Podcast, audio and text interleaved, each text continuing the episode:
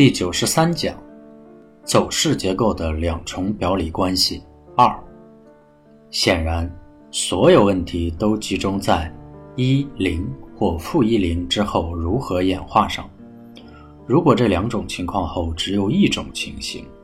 那当然是最理想的。可惜世界没有这么简单，一零或负一零之后，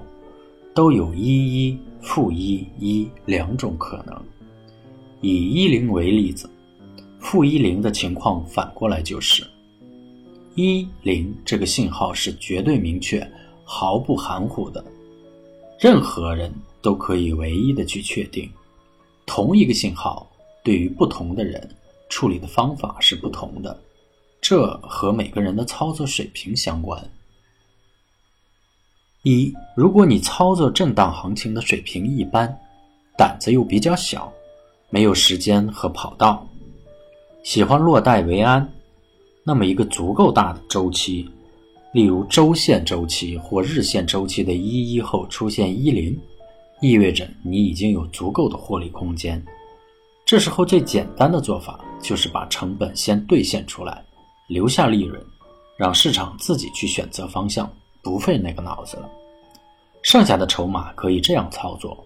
如果一零之后出现负一一，意味着低周期图上肯定也出现了负一一，那么这个低周期图上的向下比结束后回来的向上比，只要不创新高。就可以把剩余的筹码扔掉，例如周线周期上的一零之后出现负一一，可以看日线或者三十分钟周期的低周期图，当然还可以直接看五周均线，只要有效跌破就走，这样操作可能更简单。二，如果你操作震荡行情的水平比较高，就利用一零后出现的震荡进行短差操作，围绕震荡的操作。都是先卖后买，如果发现市场选择了负一一，那么最后一次拉低就不回补了，完全退出战斗。利用震荡进行短差操作时，一定要分析好这个一一到一零对应的走势类型。例如，一个周线上的一一到一零，必然对应着一个小级别的上涨。至于这个级别是一分钟还是五分钟还是三十分钟级别。看具体的图形就一目了然了。周线上出现的一零，在该点对应的某级别上涨中有两种可能的情形：一，第一种情况，该对应的上涨出现明确的背驰，完全确认趋势结束，那么整个震荡区间就要以上涨的最后一个中枢为依据，只要围绕着该区间，就是强势震荡，否则就是弱势震荡。走势肯定要变成负一一了，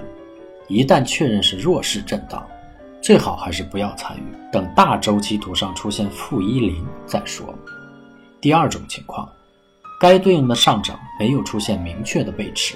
那么一零转化为一一的可能性就很大了。三，如果市场最终选择一一，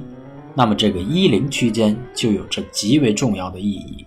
这个区间上下两段的一一可以进行力度比较，一旦出现后一段力度小于前一段，就是一个明确的见顶信号，然后根据对应的走势类型进行区间套定位，真正的高点就逃不掉了。